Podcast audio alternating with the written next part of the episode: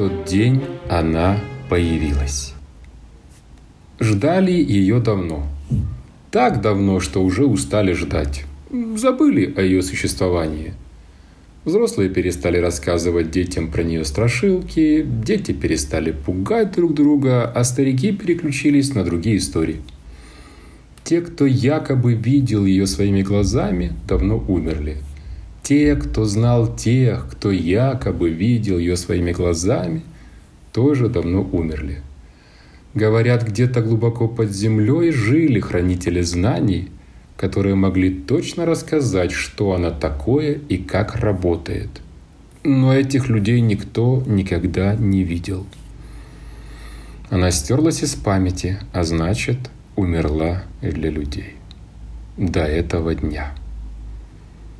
Когда какой-то ребенок крикнул начало шутки, никто из стоявших рядом и глазом не повел – Шутка давно перестала быть шуткой. Ну, как если бы кричали «волки, волки», а при этом в вашем селении никто не знал, что значит это слово. Это даже не шутка, глупость какая-то. Вдруг кто-то, видимо, желая повеселить толпу, тоже крикнул «Вторая луна!» Ну да, нас не проведешь. Купишься на шутку и давай раскошеливайся в пользу шутника. Третий, четвертый и остальные уже не кричали и даже не говорили – они просто застывали один за одним. В считанные секунды площадь затихла. Ни малейшего движения. Последний звук, позвякивание монет, раздался из лавки на углу. Широко зевая, хозяин вышел на площадь поглядеть, почему это все затихли. Голова его медленно прошлась по кругу налево, затем направо. Потом он медленно поднял ее вверх и посмотрел туда, куда смотрели все.